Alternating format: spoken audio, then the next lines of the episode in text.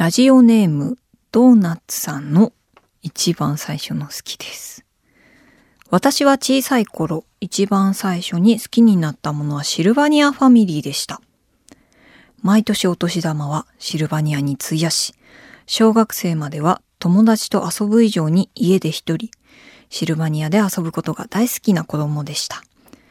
大人になった今でも一人時間が何より大事であったり、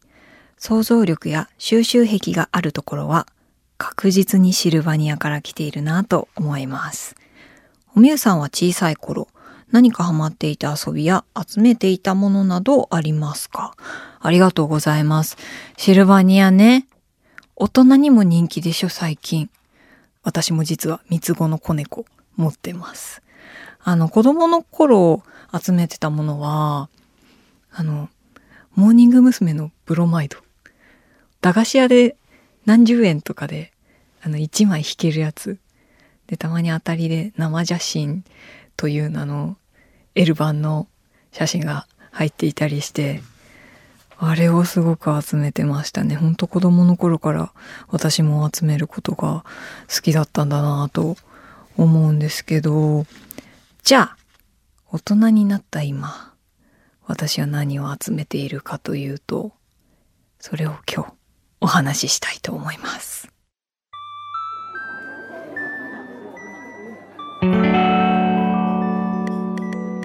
賑やかな大通りから一本路地を入ったところにある町の小さな喫茶店。テーブルを通り抜けた先には小さな扉。ここが好き収集クラブの入り口。美味しいお菓子を食べながらあの人やこの人の好きを収集する秘密のクラブ会員番号00番は私、おみゆこと小谷美優。今回は私が集めているもののお話。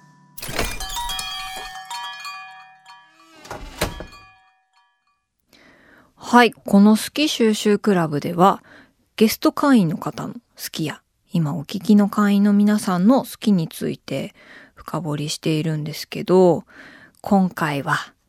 私のターンだよ。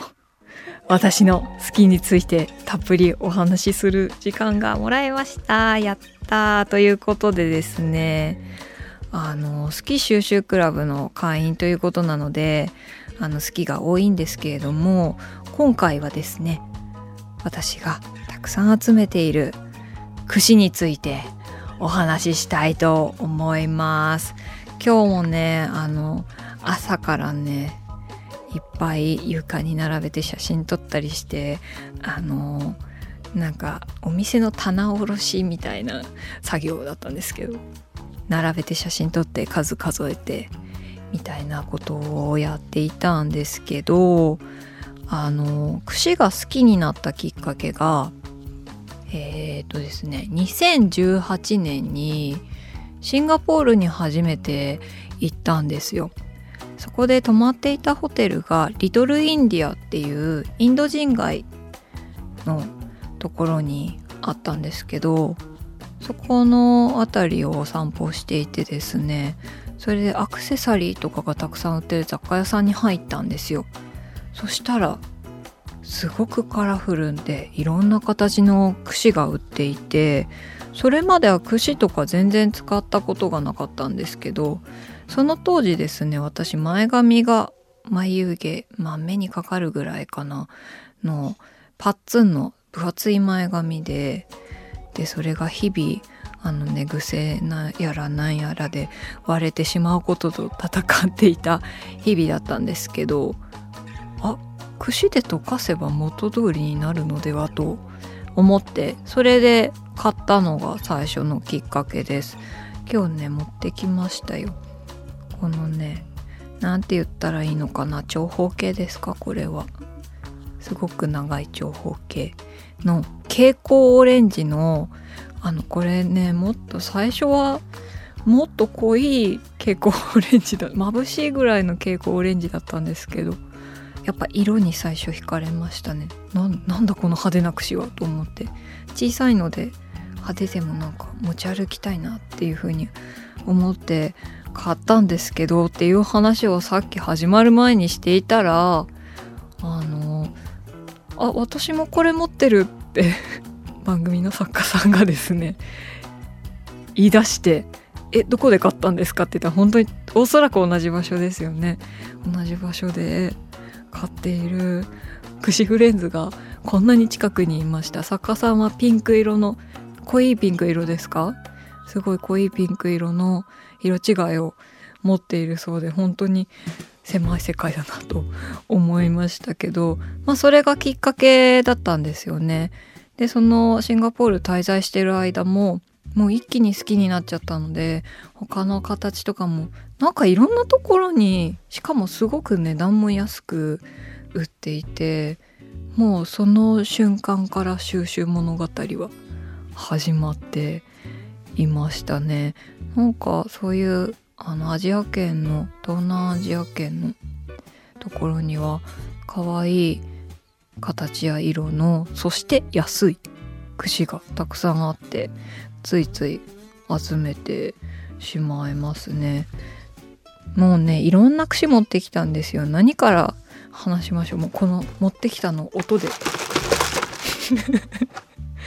あの今日数えてみたら今ですねじゃあ2018年から集めてるってことはまあ約5年ですよね。147本ありました。で使っているのはそのうちの5本です。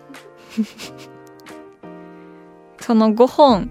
のうち今日2個使っているものを持ってきました。あのお家で3本ぐらい使っていてあのお風呂で使うようだったりあとはあの目が粗い細かいもので使い分けてるんですけど今日持ってきたのは持ち歩いているようでですね。えっ、ー、とあのこの間もスタッフの皆さんから犬じゃないかと大ブーイングを食らったポチャッコの鏡付きの 串とあとはですねあの大親友の平野咲子くんからお誕生日にいただいたケース付きのねしかもお名前入りの串なんですけどその2つをよく持ち歩いていましてうーんやっぱりもらったから使いたいなっていう気持ちと本当に見ていて気分が上がるなというポイントで使用に踏み切っております。でもちょっと使用感が出てくるのが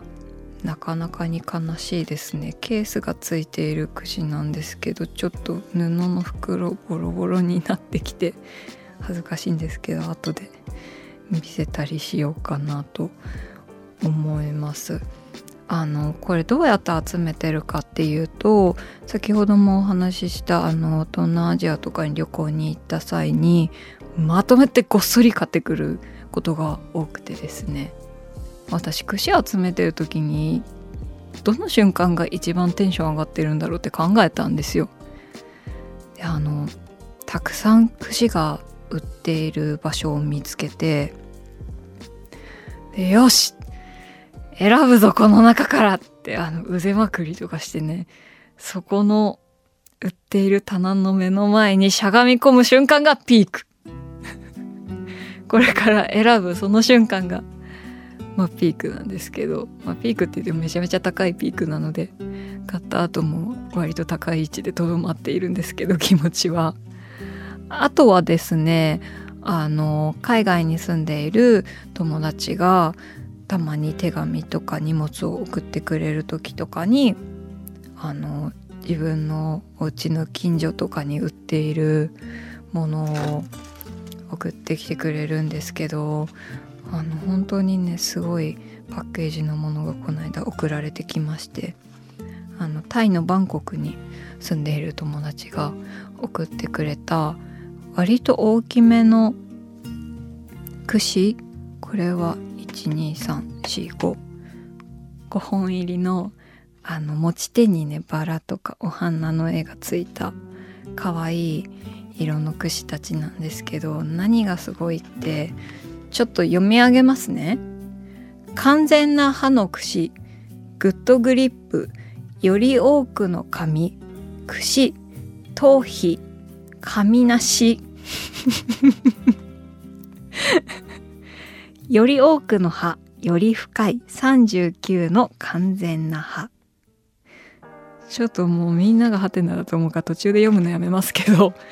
今の謎な日本語がカラフルな文字で書かれているんですよこのパッケージには。でもこれあの日本人向けではなくてですねもちろん多分現地の方向けに売っているものなんですけど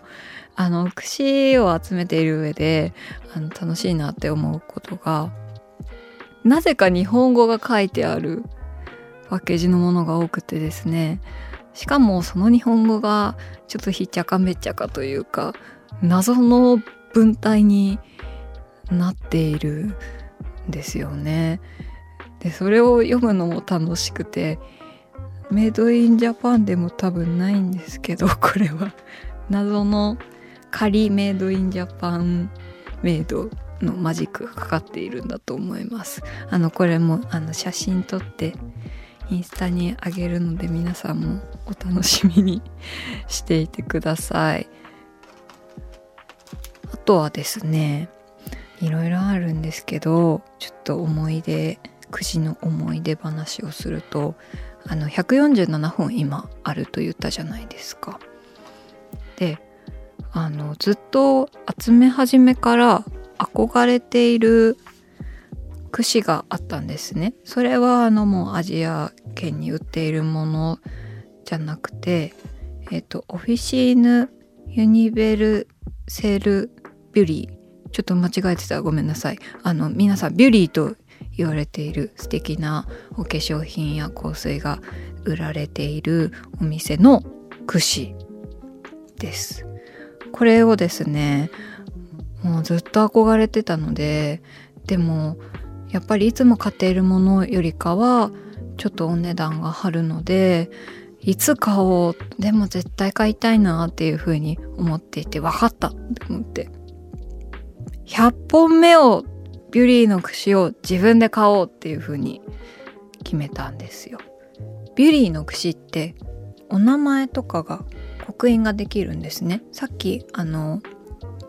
平野咲子さんからいただいたお名前が刻印された串っていうのもビュリーの串だったんですけどで普通に名前を入れてもつまらんなと思って何入れようかなと思ってここはもう振り切って100って入れよう。と思ってあの100と刻印をした串を買いました。やっぱりどんどん数が増えるとできるだけ覚えていたいなとは思うんですけどこれはいつ買ったんだっけっていうのが薄れてきちゃうと思うのででもやっぱ100っていうのは最初の目標でもあったので絶対忘れないぞという気持ちを込めて100の刻印をしました。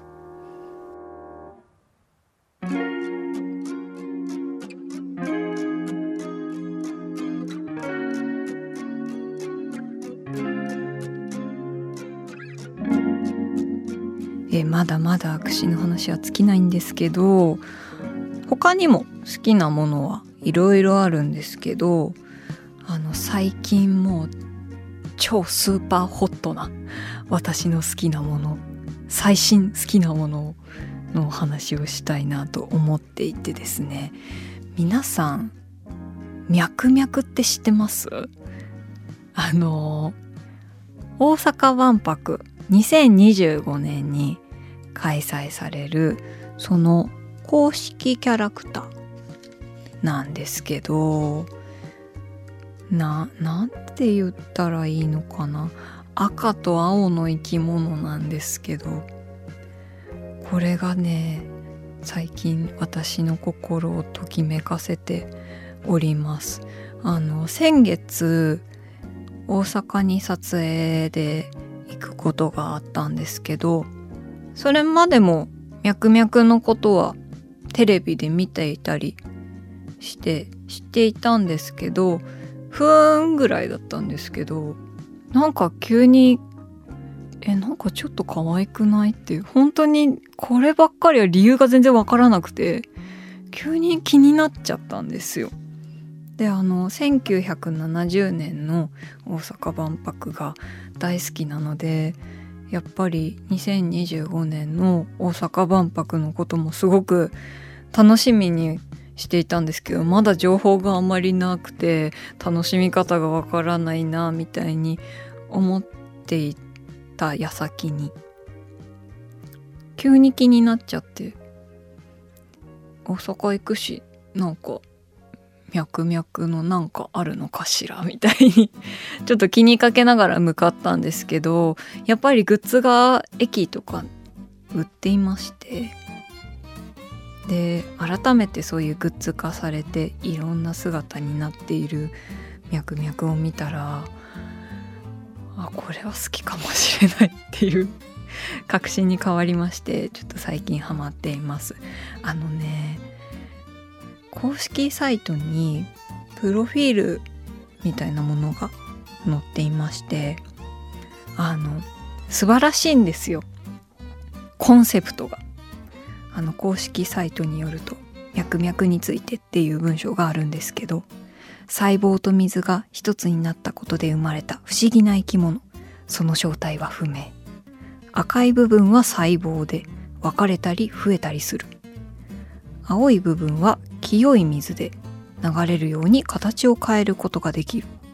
なりたい自分を探していろんな形に姿を変えているようで人間を真似た姿が今の姿。ただし姿を変えすぎて元の形を忘れてしまうことがある。おいってちょっとなんかそこでちょっとずっこけちゃったんですけどなんかそれも可愛らしいなと。思って2025年に開催される大阪・関西万博で多くの人に会えることを夢見ていますって。可愛くないですか？なんか知らない人は何の話してるんだろうって思うかもしれないんですけどちょっと検索しながら見てください。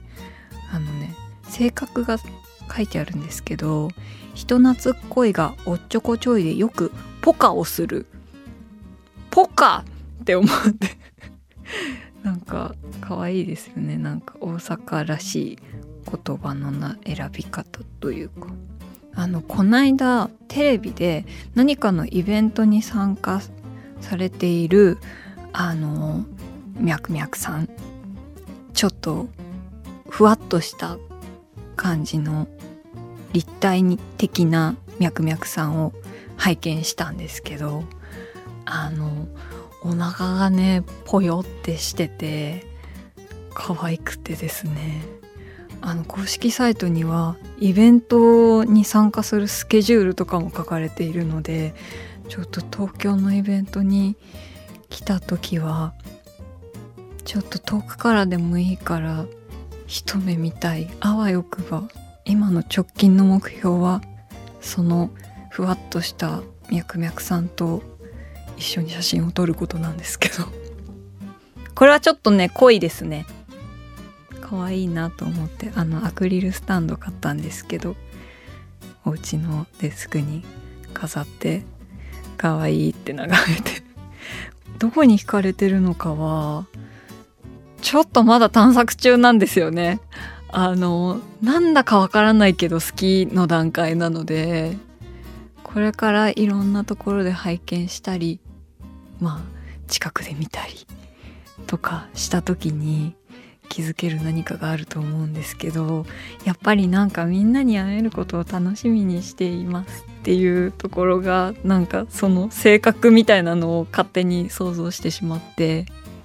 可愛いやつだなっていうふうに思っているんであの脈々さんが好きな理由を掘り当てたらまた報告したいと思います。あのなんか私も脈々好きですっていう人いたらお便りください。あの脈々オフ会で遠くから脈々のイベントをしている姿を見る会とかしたいです。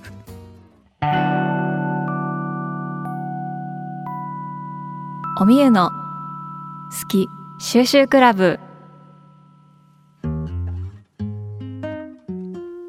えー、今回は私の好きについてのお話お聞きくださりありがとうございました。すごく楽しかったです。あ、尽きないですね。でもままだ全然串の話できますよ。だって今日ここに45本選抜、45本ですよ。選抜して45本持ってきましたし、ちょっとこれ並べてね、写真撮ってインスタアップしたいと思います思いますけど、いやなんか好きの気持ちはいろんな方向に飛んでいくし、ね、予想しないところにぶち当たってね脈々みたいなのが急に降ってきたりとかもするのでいや楽しくなりますよね好きの気持ちはね人生をね。ええじゃあ今日私が収集した私が私の好きを収集した言葉をコースターに書きたいと思いますうんまあこれに限りますね。今日も読み上げましょう。好きは尽きない。あと、全然誰の髪も解けないような目の粗い櫛の絵を描きましたいや尽きないんですよ本当になんか人と話す好きもの話も尽きないし自分で考えている好きへの思いも尽きないし好きは尽きないいい言葉だと思います。入れましょう。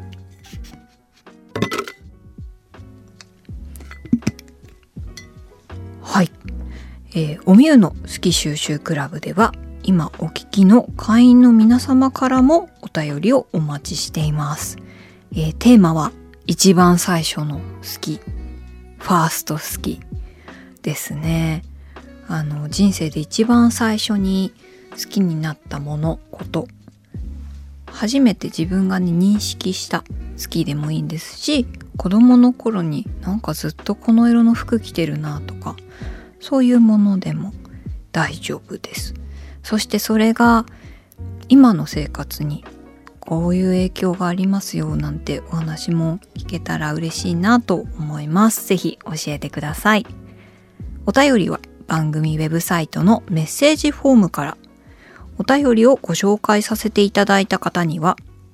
先ほど私が、えー、今日集めた好きをしたためた好き収集クラブ特製コースターをプレゼントしますのでご住所お名前もお忘れなくさらにハッシュタグおみゆの好き収集クラブでも感想をお待ちしています、えー、今日のね45本選抜メンバーの串載せます。あの、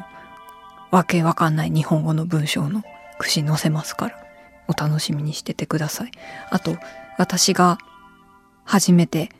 買ったファースト脈々グッズもご披露したいと思いますので、皆様お楽しみにしていてください。えー、それではまた好き収集クラブでお会いしましょう。小谷美優でした。